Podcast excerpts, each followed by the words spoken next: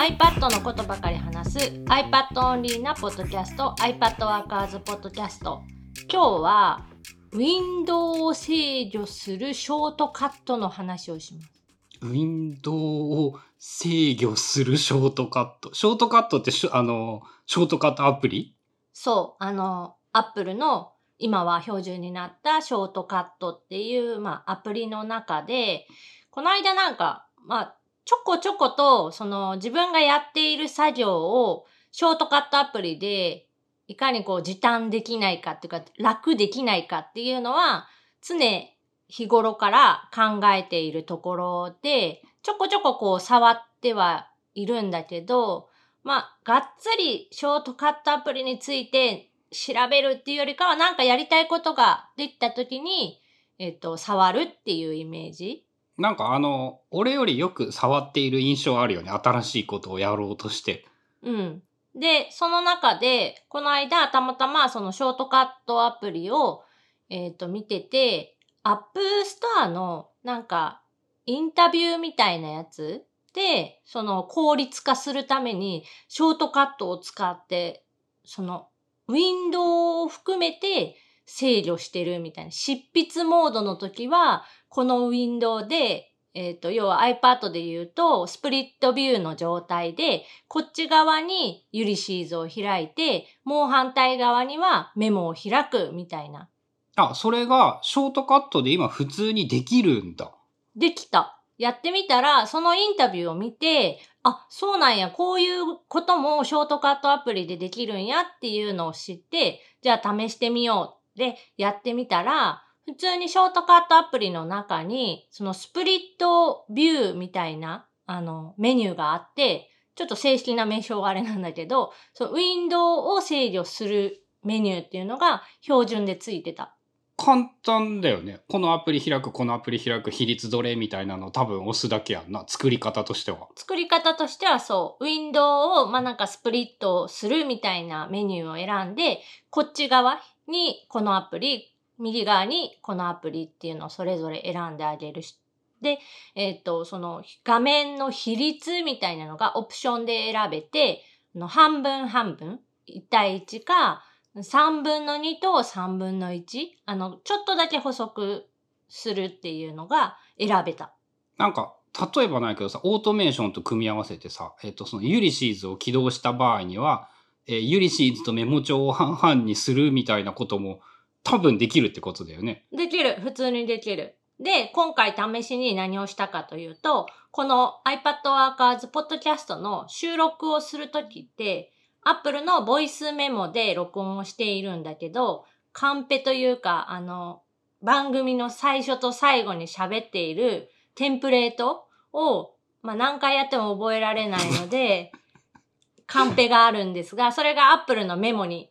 保存がされていて、そのメモとボイスメモをえスプリットビューで開くショートカットっていうのを作ってみた。メモの場合は、メモのメモ帳のこれを開くまで指定ができる。指定ができる。から、常にポッ、その、ポッドキャストショートカットを作れば、ボイスメモとメモ帳のこのノートを開くを一発でできるってことなんよ。そう。で、えっ、と、うちの場合だと、その、ポッドキャストを収録するタイミングっていうのが、ある程度そのスケジュール化されてて、何曜日の何時からっていうのが決まっているので、その時間になったら、このショートカットを動かすっていう、まあ、オートメーション、自動化したので、えっ、と、毎週決まった時間の決まった曜日に、この画面が開く。ああ、iPad がアクティブになってないとダメだよね。確かショートカットアプリ。ロックされているとダメなので、まあ、iPad が、えっ、と、ロック解除されている状態、とまあ、iPhone でも iPad でも一緒なんだけど、その条件は必要だけど、それが満たしていれば、なんかしてたもう勝手にこの画面に切り替わる。あともう一個さ、例えばそのメモ帳じゃない、ボイスメモアプリを開いた時に、ショートカット通知させて、ボイスメモとメモ帳を強制半々で、ショートカットしますかっていう通知を出すっていうこともできるよね。あそれもできる。で両方あれば間違える可能性もなくすぐに起動もできて、あとあの、いらない場合、あの通知をピッて消せばいいってことを最近覚えて。その、そうするとだいぶいいね。ショートカットのなんか良い使い方のいいパターンやね。なんかその、決まった作業をする場合で、特定のアプリと特定のアプリをこう組み合わせて使うって結構あって、そういうパターン。なんかありそう？人によってはだけど。で、今回のその、まあ、ボイスメモとメモアプリを半分ずつ開いて表示させるっていうのも、まあ、ポッドキャスト収録している時とかは普通に、いつもこれ手動でやってたのが、ショートカットをポチって押すとか、決まった時間に勝手に開くってすれば楽だし、まあ、ミスが減るし、ボイスメモは事実上多分そのポッドキャストにしか使わんから、それで毎回なんか通知が来てうぜえなみたいなことも特にないもんね。まあ基本はないと思う。まあもし他の用途にもボイスメモを使うんだったら、アプリを起動した時のっていう条件はなくして、その何が何時何分から何曜日の何時になったらこれを開くとか、もしくはそのショートカットの起動ボタンっていうか、ホーム画面に追加っていうのができるので、そうするとボタン化ができる。そこをポチッと押したら、押した時に開く、画面が開く、何かが実行されるっていう風にするの、できるので、それを使ってやってたりしたらいいんじゃないかなと。他になんかさ、ショートカットを使っているものってある？うんとね、俺 iPad じゃないんだけど、カープレイにつないだら、えー自動で Apple Music のその特定のものが再生されるようにするっていうのをやっていて、一人で乗る場合はポッドキャストを聞くんだよね。でも他の誰かと乗る場合は音楽を再生するんだよね。で、ちょっと前まで、あの実行確認なしで音楽を再生するようにしたら、一人で車に乗った時も毎回音楽が再生されて鬱陶しいってことに気がついて、ショートカットアプリであえて実行確認をした方が便利になることもあるんだっていうのを最近学んだ。まあそれも何回か実行してみてどうだったかっていうので修正をしていく。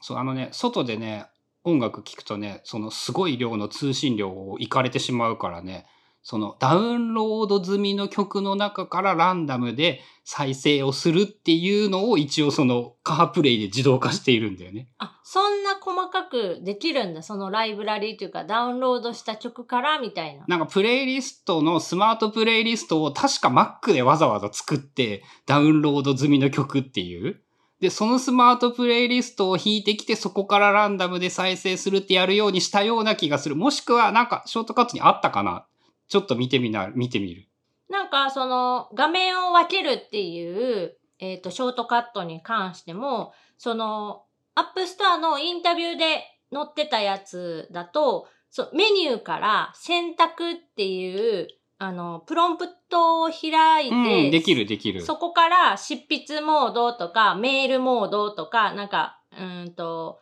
なんたらモードっていうのを複数設定しておいて、そこで切り替えができるようにする。で、執筆モードってすると、その、このアプリとこのアプリが開く。で、メールモードにすると、メールアプリとなんかが開くっていうような設定をしておけば、まあ、一個のショートカットの中で、その選択できる。まあ、ホーム画面がちょっと節約できるわけだよね。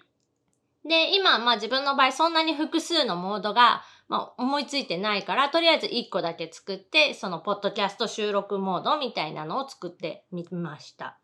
なんかね、画面を複数のアップで、えー分割っていうメニューが、そのショートカットの中にもある。多分 iPhone にはないんだよね。当然ながら。ああ、そうかもしれないね。そうだ。ああの iPhone iPhone, でも見れるけど、からは選べない、作れないんじゃないかなイメージなんだけど。このアクションは iPhone には対応していませんってなんか表示はされるね。まあ、あの、ショートカット沼はね、無限に面白いことをやろうと思えば、どこまでも無限に追求できるので、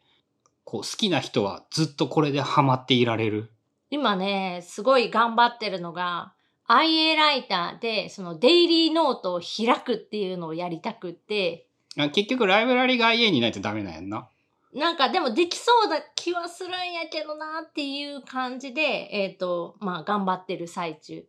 デイリーノートになんか項目を追加する、うん、ショートカットっていうのはめっちゃ簡単にできたから、あとはその IA ライターで開きたい。このファイル名のとファイルを探して開くみたいなことができれば別にできそうやから。ファイルの内容を全部受け取って IA ライターに全部渡すっていうやり方をすれば理論的にはできるはず。なんか IA ライターが、まあ、あの、ショートカットアプリには対応してないんだけど、URL スキームがあって、その、なんたらオープンとかサーチとかっていうのがあるから、それで探してやったらいけそうな気はするけど、まだ作れてはいない。完成はしていない。という感じで、まあ、ショートカットアプリ、これは、その、誰もが便利になるかっていうと、ちょっと難しいところがあるんだけど、使うと便利になる、時間が短縮できる、間違いが、まあ、防げるみたいなところは結構あるので、まあ、もしよかったら、すでに使っている人は、こんなショートカット使ってるよとか、今までショートカットアプリ使ったことないよっていう人は、一回試してみるといいと思います。